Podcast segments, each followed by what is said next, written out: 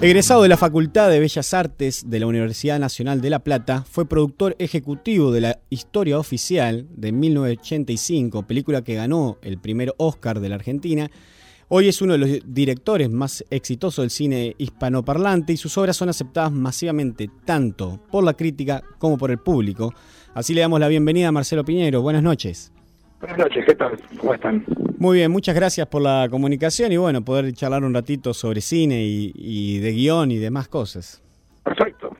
Em, quería que nos comente un poco cómo fue esa experiencia de participar en esa película, como hablamos recién, de la historia oficial, también como productor ejecutivo, eh, cargo que por ahí después eh, dejó un poco y se dedicó más a la dirección. Em, ¿Y qué fue para la Argentina esa, ese, tener ese premio no tan tan famoso y tan conocido? Eh, bueno, fue, por un lado fue, sí, el premio fue muy importante, fue el primero, el primer Oscar latinoamericano, no solo el primer Oscar argentino, este, así que sin duda fue muy importante, pero ya cuando le ganó el Oscar la película ya tenía, ya había empezado un año antes en el Festival de Cannes, este, había recorrido infinidad de festivales, pero bueno, para mí, o sea, yo venía, yo después que terminé la facultad, eh, empecé a, bueno, a buscar trabajo en cine como técnico, ¿no? Y, pude conseguir en publicidad. Este, eh, y ahí conocí a Luis Puenzo, este, que tenía su productora de publicidad. Este, un poco después de que yo lo conociera, él se separó de sus socios, armó una nueva productora y, y me llamó para integrarme al grupo ese y al poco tiempo, menos de un año, ya éramos socios, este, y, si bien hacíamos publicidad y nos ganábamos la vida haciendo publicidad, estoy hablándote de la dictadura, ¿no? En esa época, este, eh, el sueño era largo, ¿no es cierto? Entonces, este, bueno, cuando se pone en marcha, cuando me acuerdo de una mañana llega Luis y me dice, Marce, vamos a tomar un café, fuimos a tomar de la esquina y me cuenta así en cuatro frases el germen de la historia oficial y me dice, ¿qué te parece? digo, por Dios, Luis, hagámosla. Este, y bueno, y así arrancamos, era el sueño, era lo que queríamos realmente. Y hacer una película como la historia oficial, eh, que bueno, cuando empezamos a hacer no teníamos ni idea, cuando se empezó a escribir, cuando se empezó a planear, era todavía un poquito antes de la guerra de Malvinas, o sea que todavía no se tenía ni idea cómo se iba a poder rodar esa película. Este, pero, pero poder hacer una peli que, que hablara de temas que a uno le conformaban tanto su identidad, ¿no? Este, el tema de la película era eh, la apropiación de los niños desaparecidos por parte de la dictadura, ¿no? Este, eh, y, y, por otro lado hacerla de esa manera, ¿no es cierto? También eh, en ese momento de, la dictadura el cine argentino de largometraje tenía, salvo tres o cuatro excepciones, como un grado cero de escritura, ¿no es cierto? Entonces de pronto hacer una película eh, del modo en que creíamos que tenía que hacerse el cine, etcétera, etcétera, bueno, era tocar el cielo con las manos. La experiencia del rodaje para mí fue un punto de inflexión en mi vida, ¿no es cierto? Este, y después, bueno, todo lo que le pasó a la película, ya ni, ni te cuento, aparte, bueno, eh, Luis en ese sentido tuvo la generosidad conmigo, yo acompañé los estrenos internacionales de, la historia oficial, todos los estrenos internacionales, y la película se estrenó absolutamente en todo el mundo.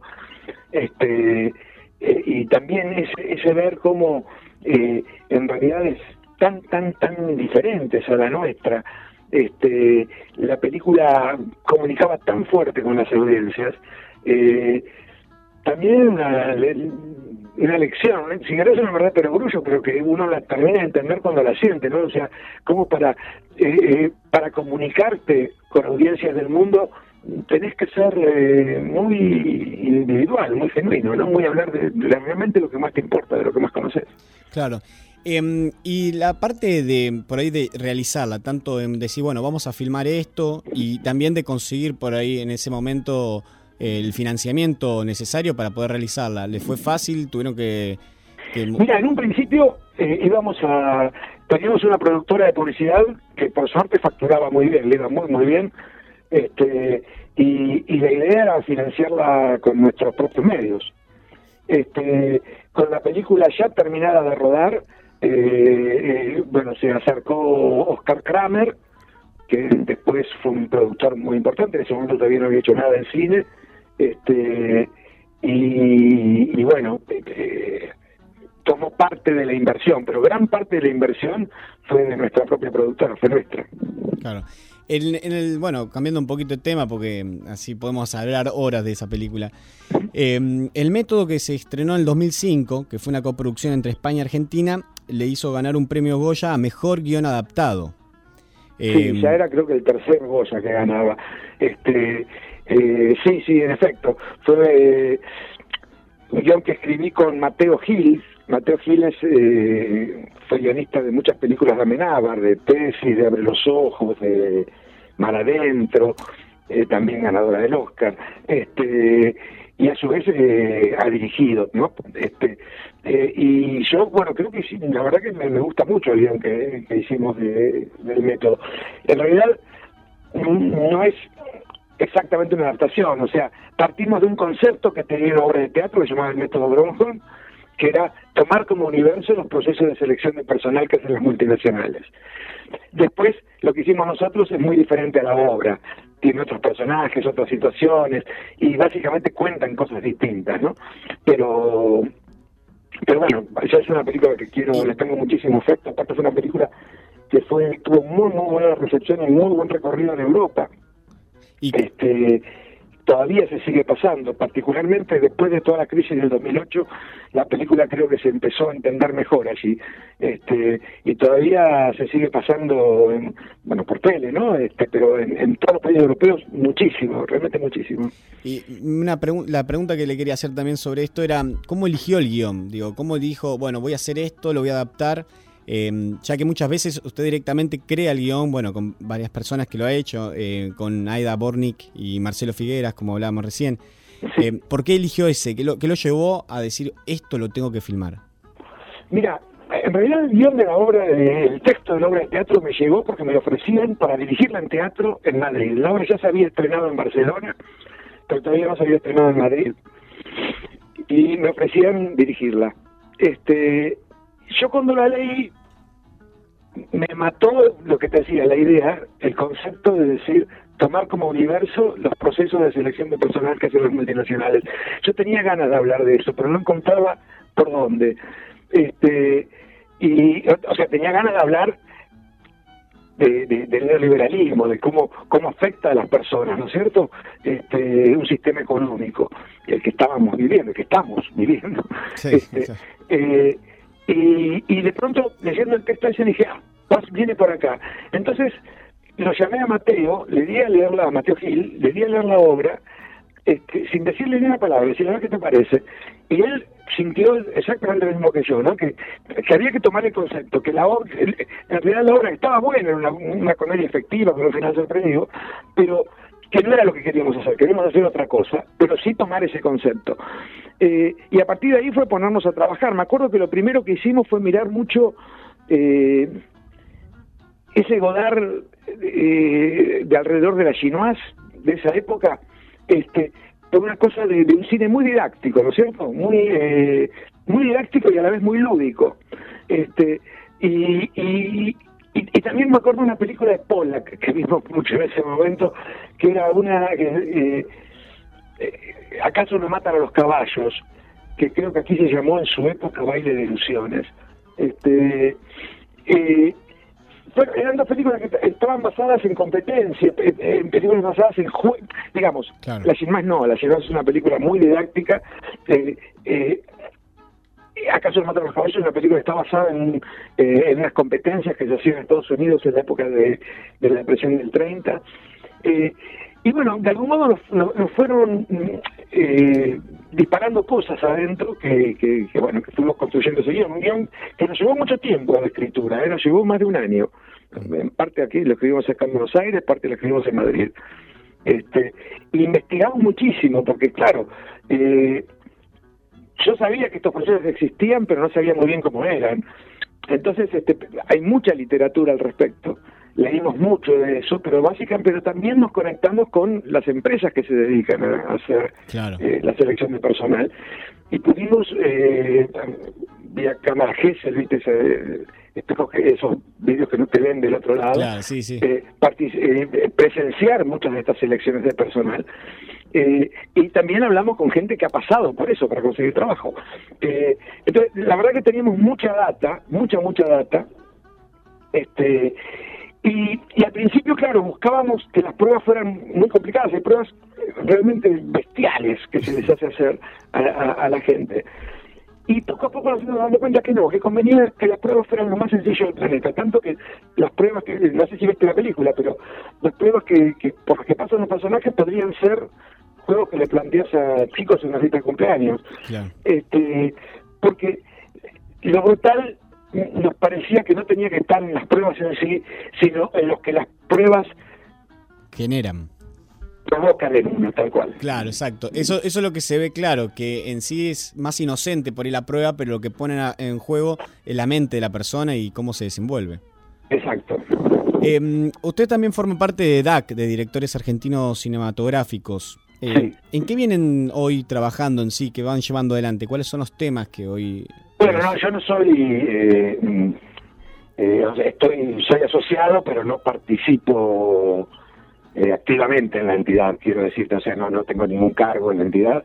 Este, por ende, sí sé, te digo que vía la Fundación DAC, que eh, se están haciendo eh, proyecciones en colegios en todo el país, con la idea de, digamos, el objetivo es generar eh, lograr que haya en los colegios secundarios una materia que sea apreciación audiovisual, eh, como un modo de, de, que, los chicos, de formar espectadores, digamos. Claro, sí. Eh, bueno. Yo creo que es algo que había en Argentina, había un espectador formado y eso se ha ido perdiendo. por razones que son muy explicables, pero se ha ido perdiendo. Y entonces, bueno, esto que estamos por ahora haciendo de un modo muy experimental y muy eh, como se puede, pero se está haciendo en todo el país proyecciones en colegios este, de cine argentino, este, donde hay un, eh, para cada película que se, que se da, hay un, como dos libritos, uno para los docentes y otro para los chicos, para poder apreciar y, ver más a fondo la película que han visto, que no sea simplemente como una película, inclusive en muchos lugares que vamos, no hay cine siquiera, o sea, el, acercamiento al cine que tiene la gente es vía la computadora o la televisión, pero nunca he visto una película en pantalla grande. Este, y bueno, vamos con cine, vamos con todo, digamos, ¿no? Este, y dejamos una biblioteca de cine argentino en, cada colegio. Sí, de hecho van a estar acá en agosto, ahora a fines de agosto, van a estar acá en San Andrés de Giles, eh, en el colegio, la escuela técnica y en el nacional. Van a ah, bueno, no, no, lo sabía, pero Sí, sí, pero justo que ahora que lo nombraba, entonces ya se lo confirmo al aire. Perfecto, eh, buenísimo. Sí, y le, mm, me, llamaba la atención también que cuando fue el Congreso Multisectorial, que se habló mucho también sobre los nuevos formatos de acceder a, a ver películas o al contenido audiovisual. Eh, en ese tema, ¿cómo, ¿cómo ve Argentina que está trabajando para poder guiar o tener una plataforma o, los medios que se están generando para poder brindar un nuevo acceso a los contenidos audiovisuales? Bueno, mira, por lo pronto hay una plataforma de streaming que está muy buena, que es del Instituto de Cine, que es Orión, eh, donde hay muchísimo cine argentino y muchísimas series argentinas.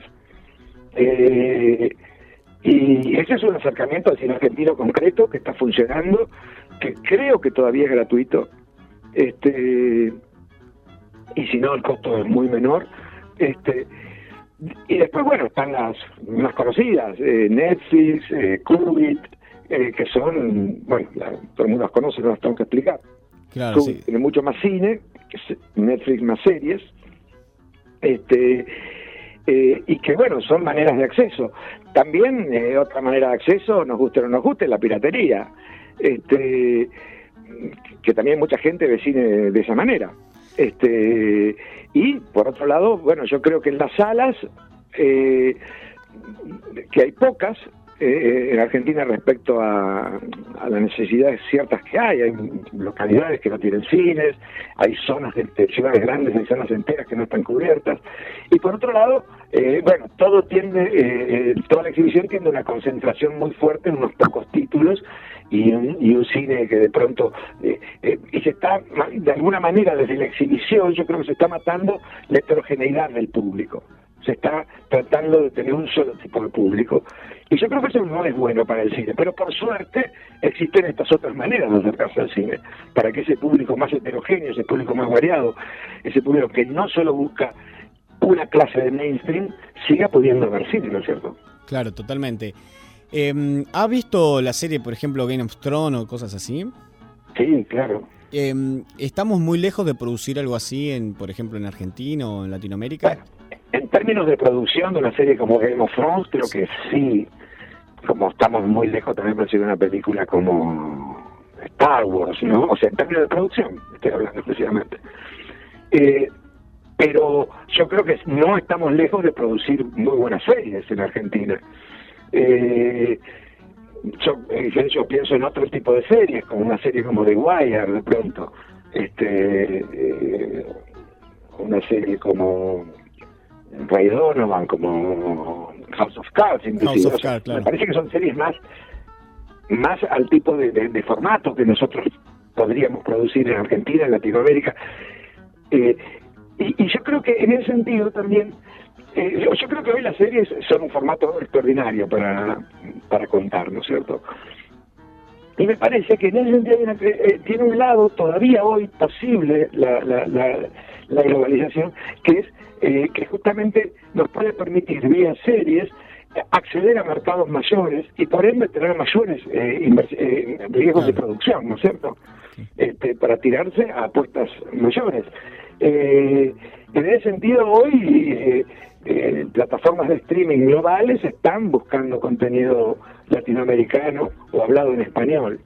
Este, y me parece que es una alternativa muy, muy potente, muy piola, y aparte que yo creo que de verdad es un formato fantástico el de las series. ¿En, ¿En, qué somos fuertes? Porque recién por ahí decía en producción, ¿no? Y llamémosle efectos especiales por ahí, o grandes explosiones y, romper autos. Pero también, ¿en, cuál es el fuerte del cine argentino o latinoamericano? ¿Del cine argentino? Sí. Eh, mira, yo creo que en el cine argentino hay mucho talento y yo creo que son es el talento el, fuerte nuestro. Hay talento en directores hay talento en actores hay talento eh, en guionistas en directores de fotografía en directores de arte este eh, y, y yo creo que ese es nuestro elemento diferenciador. Y nuestras historias. Claro. Las historias que las tenemos solamente nosotros que siempre este eh, y que y que hay que encontrar eh, eh, el modo de contarlas. Yo hay una cosa que sí siento que, que, unos años estuvo un poco desorientada nuestra nuestro cine eh, con respecto a la relación con el público. O sea, como que no, no, no buscaba contarle al público, no buscaba una relación con el público. Y eso, bueno, eso aísla, eso eh, genera otra cosa. Y, yo creo que ahora, bueno, me parece que ahora se está volviendo a replantear eso, se está volviendo a buscar eso. Y eso me parece que es un que, que, que, el talento que existe acá y puesto para eh, buscar un vínculo con el público no quiere decir apuntar para abajo, ¿eh? En absoluto. No, no, para nada. En absoluto. O sea, yo creo que, eh, que el punto es buscar un vínculo con el público apuntando para arriba, absolutamente para arriba. Este, y como cuando nos ponemos a hablar de cine internacional o de series que nos gustan, en general hablamos de, películas y de series que buscan un vínculo con el público y que apuntan muy para arriba en el género en que se en que se ubiquen. Totalmente. Claro, sí, sí, la construcción de los personajes que son inolvidables por momentos. Por momentos, sí, sí, tal cual, tal cual. Eh, es más fácil también hoy, ¿no? Filmar y por ahí por los recursos técnicos y más personas pueden por ahí generar contenidos audiovisuales. Eh, ¿Es tan así esto o es una sensación? No, yo creo que es absolutamente así. Si yo lo comparo con la época que yo estudiaba cine, terminé de estudiar cine, al hoy, pues, sin duda es infinitamente más posible, hoy mucho más, más cercano, más fácil. Este, pero que, en aquella época, en aquella época había una sola manera de hacer películas, este, que era con una cámara 35 16 milímetros, con un equipo que debe ser un poco más grande o más reducido, pero de cualquier había un solo modo de hacerla. Hoy puede ser una película con un celular, la verdad. Hoy lo importante es la mirada del realizador y qué tenga para contar.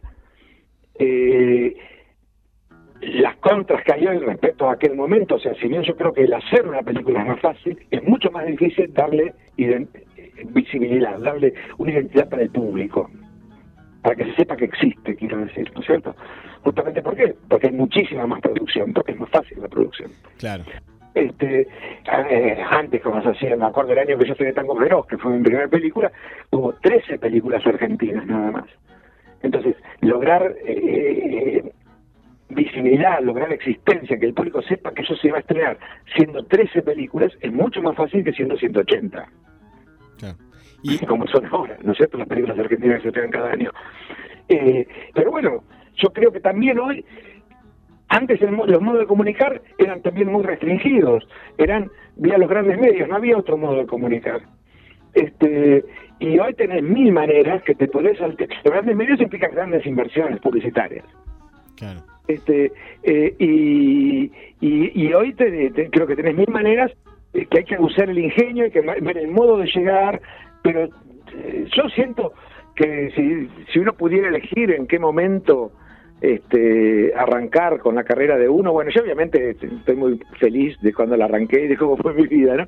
Pero, pero creo que ahora estaría buenísimo estar terminando una carrera de cine, tener 21, 22 años, este y, y sin horizonte, ¿no? lleno va, de posibilidades técnicas, de efectos y un, país más, un mundo más reducido. Lo técnico es una herramienta, yo creo que lo que importa de verdad es lo que tenés adentro. Las historias. lo que tenés adentro para contar, lo que tenés ganas de sacar para afuera. Yo creo que eso es lo que de verdad importa. Lo técnico es una herramienta. Con un celular o con toda la parafernalia de Hollywood, este, lo que importa es lo que tiene el tipo que está comandando el equipo para contar. Claro.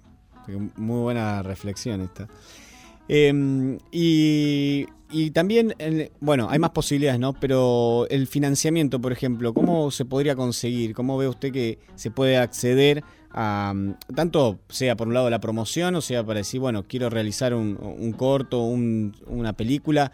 Cuáles son los medios que ve, porque bueno, tenemos el crowdfunding, Kickstarter o tantas otras, pero usted cuál ve que podría ser la forma en que se puede acceder a eso y poder realizar una producción. Mira, yo la verdad, eh, te soy totalmente sincero, yo de pronto hoy cómo se hace una película de alguien que va a ser su primer película, de pronto yo no lo tengo muy claro, es una realidad muy lejana a mi vida este y yo ya eh, la vida me ha llevado a un punto y mi carrera me ha llevado a un punto que mi vida de financiación vienen de otra manera, ¿no es cierto?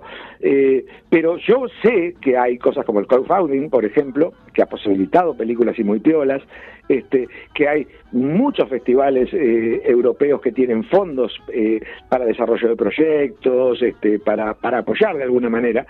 el Instituto de Cine, el Instituto de Cine que este año está medio trabado, pero en cualquier momento se destraba, eh, eh, es una vía eh, de, financiación que está, por lo menos hasta el año pasado, estuvo muy abierta a nuevos realizadores. Este, o sea, yo creo que, que hoy las vías de financiación existen. En, en, mi época era mucho más complicado. Cuando yo hice Tango Feroz, eh, por ejemplo, recuerdo que el, crédito que daba el instituto era muy, muy, muy, muy, muy pequeño, muy, muy pequeño, no te permitía nada. Y había que salir a buscar financiación privada, porque tampoco era la vía de la coproducción que nosotros la, la logramos hacer, pero era una vía muy inexplorada. Este, el cine argentino no se veía fuera de Argentina. Este, y, financiación privada para una primera película era muy complicado, muy, muy complicado. Nos salió, yo estuve seis años peleando eso.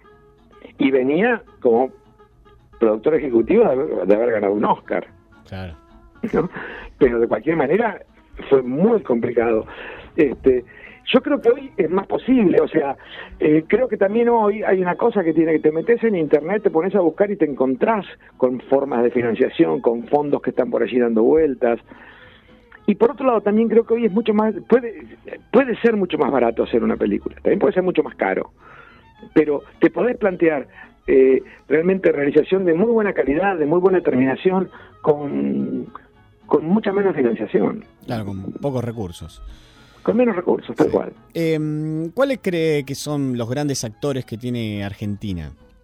¿Quiénes? Obviamente por ahí lo pongo en un compromiso, pero por ahí por arriba, digo, personas. No, mira, yo creo que infinidad.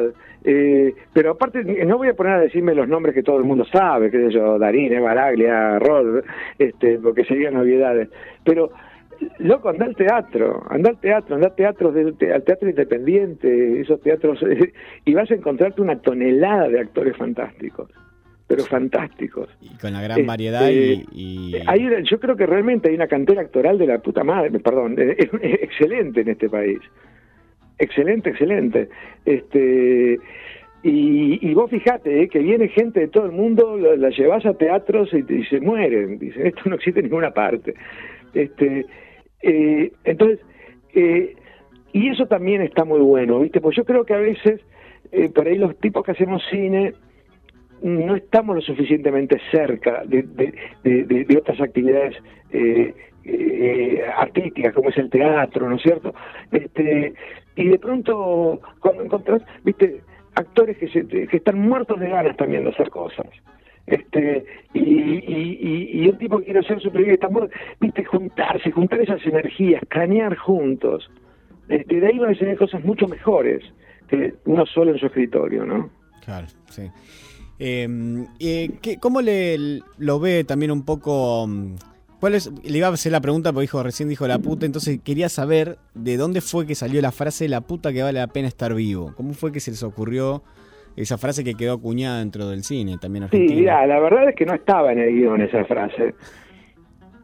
Eh, estábamos, eh, me acuerdo, era una, era una secuencia que había que filmar en, esa, en lo que es la hora mágica, que es muy cortita, son 20 minutos, y necesitábamos una infinidad de planos, por lo que habíamos estado ensayándola mucho para fijar las diferentes posiciones de cámara y poder hacer muy rápido todos los planos que necesitábamos hacer en ese lapso muy corto de 20, 30 minutos. Este, entonces recuerdo que estábamos haciendo los ensayos, qué sé yo, todavía eh, temprano, tipo 4 de la tarde, y se iba a filmar como a las, como a las 8. Este, y, y de pronto en un momento yo me acerco y le digo Héctor, Héctor, cuando termina eh, el baile, cuando cortamos la música, grita algo, pero dice, ¿qué grito? ¿Qué cosa, Héctor? No va a quedar, es simplemente para darle un cierre, para organizar bien la puesta esta. Ok, ok. Bueno, digo acción, tra, ta, ta, ta, el vals, y de pronto Héctor grita, la puta, que vale la pena estar vivo. Este, nos miramos, es genial. Entonces, y le dije a Héctor, Héctor, te seguí diciendo esto, está buenísimo, ¿te parece? Me decía, sí, está buenísimo, seguí diciendo esto. Y bueno, eh, Hay que igual yo no estaba seguro de usarlo, pero bueno, en el montaje este, me di cuenta que eso estaba muy bueno. Después si te debo ser sincero también, la película por guion arrancaba y terminaba de otra manera que como, como quedó, que lo filmé, a eso que arrancaba, eh, que estaba escrito en el guion, pero me acuerdo cuando vi el armado, este, la película me gustaba mucho, pero no me gustaba cómo arrancaba y no me gustaba cómo terminaba. Y comienzo y final no son poca cosa en una película. Este, por otro lado, no tenía ninguna posibilidad de filmar de nuevo. Claro. Era este, cuestión de edición. Entonces tenía que manejarme con el material que tenía. Yo había tirado una toma, me acuerdo, un día que estábamos esperando una cosa, que tenía, eh, que era un, plano de Héctor eh, viniendo por Florida, hacia entre la gente real, entre este, eh, que había filmado con un tele muy largo. Y con eso entonces hicimos ese plano inicial este, muy ralentado, en blanco y negro, sobre el que se escucha un texto de, de, Héctor. Y eso sí me gustó, me gustó mucho cómo quedó, bueno, y quedó en la película. Y bueno, la escena del baile estaba en su momento en la película, que es un poco más de la mitad, este, con, terminaba con la puta que estaba en la, pena terrible, tal como estaba en la película. Pero sí rearmé el final, rearmé el final con esto de sobre, eh, digamos, el cadáver del personaje de Héctor, que empieza nuevamente la voz de Héctor, y todo empieza como a dirigir la orquesta de que bailan los caballos, digamos, ¿no? Este, y que termina con la puta que vale la pena estar vivo. Entonces, por eso es que, bueno, por este montaje que de algún modo improvisé con el material que tenía, se repite la frase. Y bueno, y quedó. ¿Con, ¿Con, qué le resulta más fácil por ahí trabajar? Digo, a la hora de pedirle música, digo, a, la persona que se encarga de hacer la música, o a los guionistas, eh, ¿con cuál usted siente que se puede transmitir mejor o es indiferente cuando trabaja? Eh, bueno, son comunicaciones distintas, ¿no es cierto? Con el músico siempre la comunicación es más abstracta eh, y necesitas un poquito ponerle ejemplos, etcétera. Que yo trato de no ponerle muchos ejemplos extremadamente concretos porque no, no me gusta la imitación y no me gustaría a mí que me pidan que imite a nadie, ¿me entendés? Pero entonces, de pronto eh, es un poco más complicada la... Pero yo, como le doy mucha importancia a la música en la película y me meto mucho en el tema de la música, bueno, tengo un buen... Eh, he trabajado con músicos con los que he logrado realmente muy buen vínculo y muy buena comunicación. Y con el guionista, bueno, estás trabajando meses, todo el tiempo, todo el día, con un guionista que no te entendés, no tenés manera de trabajar. Claro. Tenés que entender, pero a su vez, mm, tiene, tenés que entenderte, tenés que tener una sintonía en común y a su vez tiene que haber áreas de diferencia, creo yo. Tiene, porque tiene que haber eh, también puntos de vista diferentes, pues si los dos fuéramos este, como clonados, sería medio me parece mucho menos productivo, ¿no? Claro, nosotros el año pasado entrevistamos a Osvaldo Montes. Sí. Eh, y bueno, nos contó un poco cómo era el proceso creativo y cómo trabajaba y, él contaba esto justamente de lo que usted está denombrando, también que a él le sirve que lo guíen un poco, pero que, no tanto, porque él así puede crear más tranquilo. Exacto, bueno, Osvaldo, yo he trabajado con Osvaldo, eh, es un gran músico, es un gran músico de cine aparte, es un tipo que, eh, que tiene una gran sensibilidad, conecta muy... Es un tipo que necesita entender lo que el director quiere contar, ¿no es cierto? Para partir de ahí crear. Eh, es un tipo con el que se trabaja súper, súper bien, súper bien, súper bien. Yo creo que es un gran músico, un gran talento. ¿Qué, escena, recién cuando hablaba de esto de Héctor y, la frase, todo, se me venía a la mente, eh, ¿cuál es la escena por ahí o la película que más le costó y dijo, uy, eh, eh, realmente esto va a ser muy difícil hacerlo y lo lograron? ¿Qué, escena fue? ¿De qué película? Mira, era muy difícil plata quemada. No por las cosas más obvias de las grandes escenas de producción, de tiros y todo eso, que eran, eran complicadas, muy complicadas, pero de cualquier manera. Lo difícil de plata quemada es que el centro de la película tiene que ver con el aburrimiento. El aburrimiento del encierro. Mm. Eh, esperar, esperar, esperar, esperar la nada. ¿Y cómo contar eso sin aburrir a la audiencia? este, Una paradoja. Exacto. Entonces, este, ese, la verdad que yo le tenía mucho pánico, mucho miedo a, a, a Plata Quemada. Este, me gusta mucho cómo quedó me parece que lo resolvimos muy bien, pero, pero era realmente un desafío total, ¿viste? O sea, contar el aburrimiento del encierro, el aburrimiento de una espera que no se sabe qué se espera. Una espera que se alarga, que se alarga, que se alarga. Este, y bueno, conté con grandes actores, con grandes actores, este, y una gran historia, ¿no? Que no, de algún modo, no, esa sí venía de Piglia, este, era una gran, gran historia, grandes personajes. Bueno, eh, podríamos seguir hablando, pero como dicen en televisión, nosotros por ahí no, en radio tenemos más, un poquito más de tiempo, pero bueno, él también... El hablamos bastante, igual. sí, sí, tal cual, y estamos enormemente agradecidos, ha sido un placer para todo el programa. Bueno, para eh, mí también, así que nada, un abrazo fuerte y otra vez seguimos. Exacto, yo antes de despedirlo quería hacer un ping-pong rapidito, son cuatro o cinco preguntas. Eh, ¿Un lugar en el mundo estupenda peli. Adolfo Aristarén es un director que me encanta y, es una estupenda, estupenda peli. Hay otras que me gustan más de él, de cualquier manera, ¿no? Eh, Tiempo de revancha, La parte del león, pero es, es una gran película. ¿Una hora del día? ¿Una hora del día? Sí, que a usted le guste. Y me gusta las 8 de la mañana, que es la hora que voy a un parque que tengo cerca de casa a correr. Arranco el día así. Me, me gusta mucho esa hora. Una imagen que lo conmueve.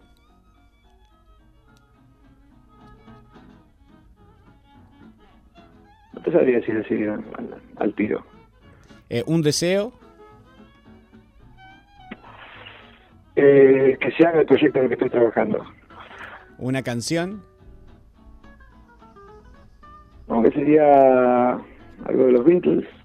Julia, supongo, como aquí hay en todas partes. Un libro. Algo de Richard Ford, eh, periodista deportivo o, eh, o Acción de Gracias. Eh, Richard Ford sin duda, o Canadá. Un- una palabra o frase de cabecera. No tengo. Un bochorno personal. ¿Tenés mucho tiempo? Tengo Eh, muchísimo, no puedo parar. no Bueno, y si no, eh, un orgullo personal. Un orgullo personal. Bueno, la verdad que siento que si bien todavía quiero hacer mucho, haber logrado lo logrado, la verdad que me, da- me llena de orgullo porque no nada pintaba que iba a ser así. No pude terminar la escuela de cine porque la cerraron por la dictadura. Eh, yo nací en un pueblo, en Ayacucho, en la provincia de Buenos Aires, digamos. Eh, eh, lo logrado me, me llena de orgullo, honestamente. Un director de cine. Hay miles. Ahora, yo te diría uno que me marcó a mí mucho en su momento, este, particularmente dos películas de él, que eran en la época que yo estudiaba cine, me marcaron enormemente Bernardo Bertolucci, y las películas se llaman El Conformista y El Último Toma París. Buenísimo. Bueno, Marcelo, un placer hablar con usted. Lo mismo, un abrazo. Muchas Hasta pronto. gracias. Estamos en contacto. Gracias.